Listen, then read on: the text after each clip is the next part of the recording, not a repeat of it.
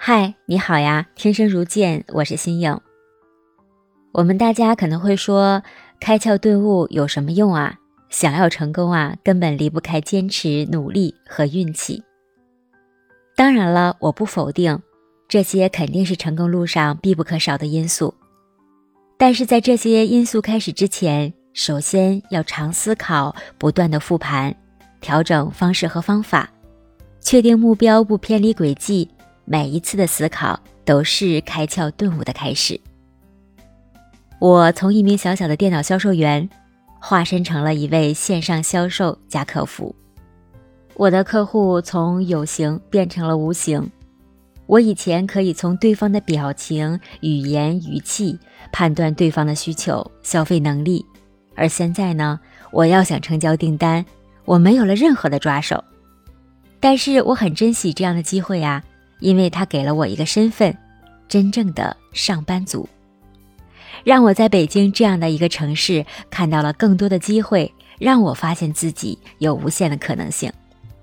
我从中关村市场离开之后，开始了我朝九晚五的办公室工作。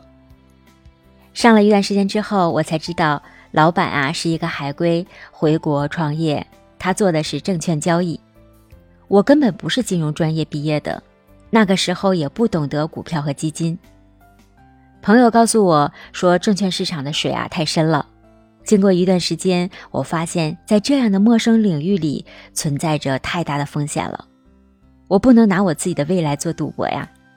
有了我第一次的开窍，这一次我很慎重。我没有因为这份工作存在着危险，这份工作目标不清晰而选择辞职。我开始又再一次问自己：我能干什么？我发现我除了销售，我什么都不懂，什么都不知道，好像比一开始来北京的时候还要迷茫和彷徨了。我该如何转行呢？哪些行业适合我呢？我就这样不断的问自己：是不是要返回中关村继续卖电脑的时候，老板当时对我的评价一下就跳了出来。我意识到与人打交道的能力是我的优势，无论是线下还是线上，我现在都具备一定的沟通技能了。我完全可以在任何行业领域继续做我的销售，继续发挥我的长处。就这样，我的目标清晰了，那我就不分行业，在公司规模上进行了稍微的筛选和锁定，开始大量的投递简历。最终，我入职了一家动漫行业里面很有名的一家公司。